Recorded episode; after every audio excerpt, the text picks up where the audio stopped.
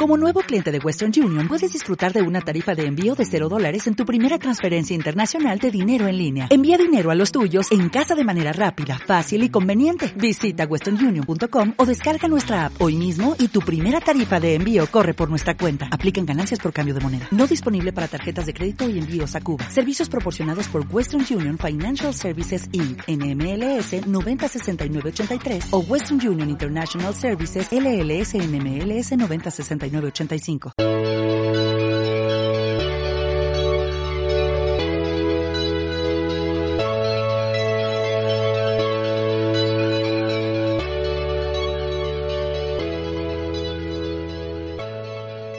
Buenos días, tardes, noches. Bienvenidos a un momento más a GP Alejandro García. Bienvenidos a este episodio 9. ¿Cómo les fue? ¿Cómo les está yendo este día festivo? Esto se está grabando el, el lunes 16 de septiembre para salir el miércoles. ¿Y cómo les fue este fin de semana? Cuenten todo redes sociales, ahí pueden arrojar, arrojar sus, sus comentarios sobre los videos, sobre qué les parecen los videos, sobre algo o un tema que traten que quiera que siga el siguiente video de error de información que, les esté proporcionando, que me quieran corregir. En este episodio hablaremos de John Wayne Gacy. Dice o dicen que de ahí se inspiró Stephen King para escribir el libro de It. Que de ahí se inspiró Stephen King para crear a Pennywise. No sé, porque no he visto una entrevista de que, que le hagan a Stephen King para que él diga que esto es cierto. Pero puede ser. Así que empecemos con la historia. John Wayne Gacy, Chicago, Illinois, 17 de marzo de 1942, Crest Hill, Illinois, 10 de mayo de 1994. Conocido también como Pogo, el payaso o el payaso asesino, fue un asesino en serie estadounidense que violó y mató a 33 hombres jóvenes entre 1972 y 1978. De sus víctimas, 26 fueron enterradas en el semisótano de su propia casa, tres diferentes lugares de la casa. Otras cuatro fueron lanzadas a un río cercano. Se le llamó el payaso asesino, porque hacía servicios sociales en desfiles y fiestas para niños vestido de payaso. Se hacía llamar Pogo el payaso. El personaje lo creó, obviamente, él mismo. Transportémonos a su infancia y su juventud. Vamos a hablar de su infancia y de su juventud. Desde temprana edad tuvo una difícil relación con su padre, ya que lo maltrataba física y psicológicamente. Su padre era un alcohólico que abusaba físicamente de su madre. Esto le provocó a John un serio problema, ya que después de un tiempo al entrar en la etapa de la adolescencia tuvo problemas sexuales. Trabajó por un corto periodo en Las Vegas. Al regresar a Illinois, acudió a una escuela de negocios y comenzó una moderadamente exitosa carrera como vendedor de zapatos en Springfield, Illinois se convirtió en miembro de la organización YAISI. Según un estudio del profesor de sociología de la Universidad de Alabama, John Wayne contrajo nupcias en 1964 y debido a sus problemas sexuales muy rara vez conseguía una erección. Y en, y en una ocasión que la consiguió, engendró a su hija Aquel año también tuvo su primera experiencia homosexual. Se mudó a Waterloo, Iowa, donde fue gerente de un restaurante de la cadena Kentucky Fried Chicken, perteneciente a la familia de su esposa. Su primer matrimonio terminó después de ser declarado culpable por abuso sexual a menores en 1968. Fue sentenciado 10 años de prisión por este crimen pero después de 16 meses recluido en la penitenciaría estatal de Anamosa, salió en libertad condicional el 18 de junio de 1970 debido a su buen comportamiento. Después de abandonar la cárcel, se mudó nuevamente a Illinois, donde ocultó su registro criminal con éxito, hasta que la policía comenzó a investigarlo por los asesinatos posteriores. En 1971, compró una casa en un sector anónimo de Newark Park Township. Ahí estableció su propio negocio dedicado a la construcción, PDM Contracting. La casa en la que residía fue demolida el 3 de mayo de 1979 y en 1982 se construyó otra en su lugar. Se casó por segunda vez con una mujer que conoció en la secundaria y ella junto a sus dos hijos se mudaron con él. Se convirtió en un importante y respetado miembro de la comunidad, además de su show como payaso. Se hizo partícipe activo en el Partido Demócrata como voluntario para limpiar las oficinas del partido. Finalmente se convirtió en vocal de mesa. En ese puesto fue capaz de conocer e incluso ser fotografiado con la entonces futura primera dama Rosalind Carter. De hecho, Carter autografió la fotografía para John Gacy. Los mejores deseos.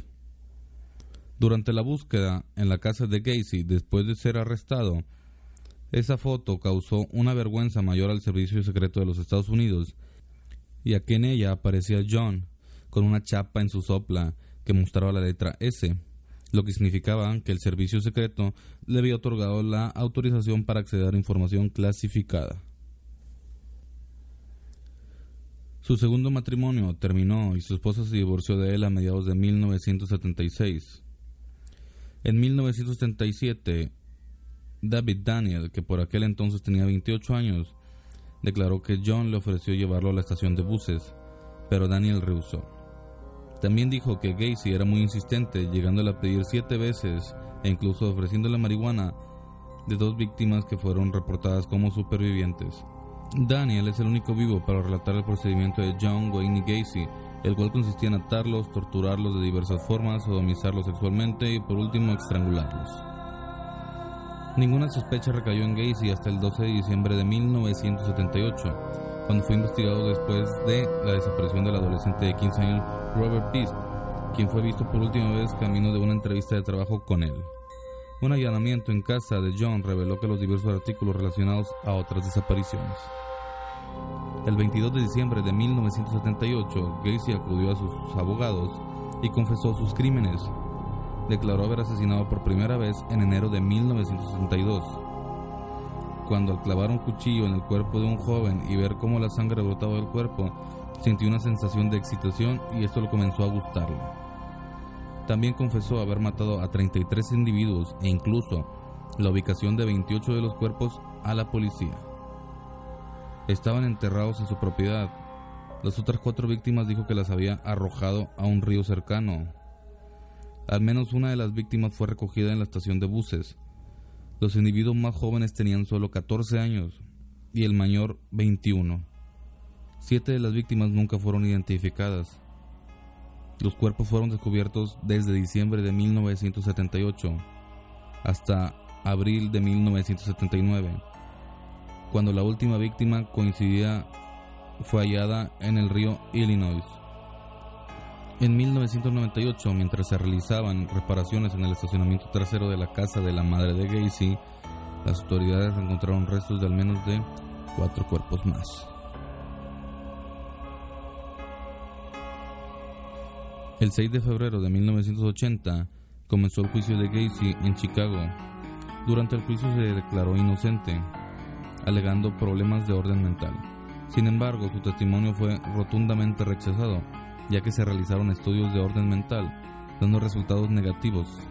Es decir, no tenía ni padecía ningún problema mental.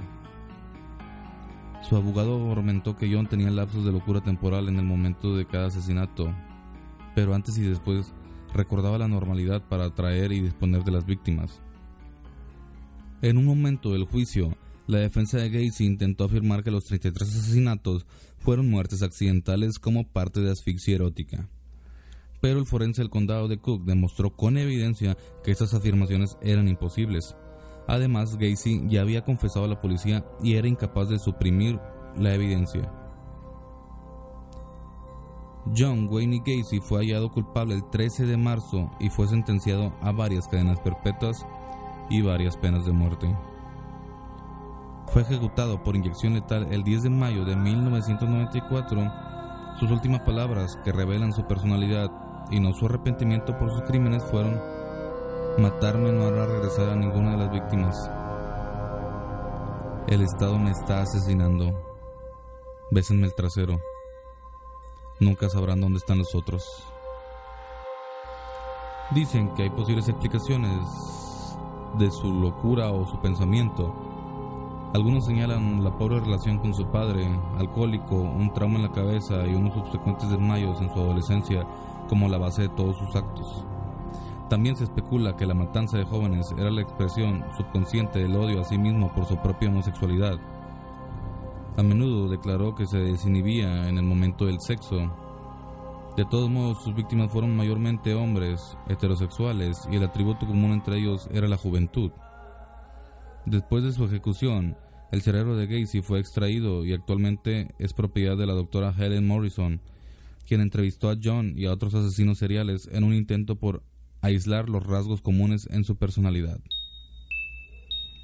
Los abogados de Gacy contrataron a un psiquiatra forense para examinar el cerebro de Gacy después de morir. Los resultados no revelaron que no había anormalidades. El especialista afirmó que John no encajaba en ningún perfil psicológico propio de sus asesinos en serie. Y probablemente la razón de su actuación no se sabrá jamás. Durante el juicio la doctora Morrison apareció como testigo psiquiátrico y declaró que Gacy tenía la estructura emocional de un infante.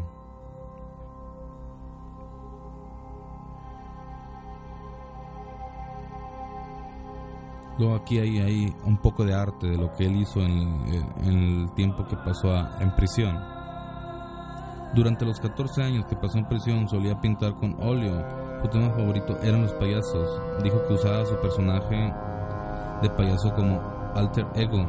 Sus pinturas incluyen imágenes de Blancanieves y del asesino en serie Jeffrey Dahmer. Muchas de sus pinturas fueron vendidas en una subasta después de su muerte. Una de sus obras más famosas es en la que aparece el cantante de punk Gigi Ali, quien solía visitar a Gacy en prisión y con quien mantenía correspondencia hasta que falleció el 28 de junio de 1993. La pintura ahora es del bajista y hermanos de Allen, Marlene Allen. Una reproducción de la imagen en blanco y negro puede ser vista en la portada de la banda sonora del documental de Gigi Allen, Hated. Gigi Allen and the Murder Junkies. Sus pinturas también han sido usadas como adorno de álbum de Acid Bad. Gacy hizo pinturas para el artista, músico y actor Clint Midmore, con quien mantuvo correspondencia por un tiempo. Un retrato de Midmore pintado por Gacy aparece en la portada de su disco Hot Henry A Born Again. Otra de sus pinturas permanece a Dan Feed de la banda metal Cradlefield el cineasta John Waters también posee un cuadro de Gacy que, según él, está colgado en su habitación de huéspedes de su casa para que las visitas no se queden demasiado tiempo. Y bueno chicos, esto fue todo por el episodio de hoy. Esta fue la historia, biografía de John Wayne Gacy. Su vida, cómo empezó, pues desde su infancia, cómo tenía problemas con su familia su papá, que era un alcohólico, eh, violaba a su madre. Muchos problemas en su infancia no justifican lo que hizo de grande, no. Estaba loco, sí. Disfrazarse de payaso, que poca madre, ¿eh? por eso hay mucha gente que le tiene pavor o miedo a los payasos. No sé si en realidad se haya inspirado Stephen King de este señor para hacer a Pennywise, no, no creo. No he visto una entrevista, a lo mejor y sí. Si es que sí, pónganme en las redes sociales y pues comenten que, que sí fue, que sí es. De ahí se inspiró Stephen King. Si no, pues no. Este, Espero que les guste este episodio. Va a ser un corto, va a ser corto comparación de los otros dos. Cualquier cosa me pueden checar en las redes sociales. Este, pueden comentar sobre el episodio, qué les pareció, sobre futuros episodios, unas ideas que traigan ahí, historias que les hayan pasado a ustedes, si quieren que las cuente, me las pueden mandar, me escriben por Instagram, me escriben por, por Twitter y hablamos para checar eso y podemos contar su historia. De cualquier cosa, ahí estamos, mi Twitter es arroba un guion bajo momento guion bajo AGP, todo con mayúsculas y mi Instagram es Alejandro-MAGP, todo en minúsculas. Estas son mis redes sociales para que nos echen una visita ahí, se suscriban, compártanlo con sus amigos y disfruten. Nos vemos, que tengan una muy bonita semana, un muy bonito fin de semana. Cuídense, hasta la próxima.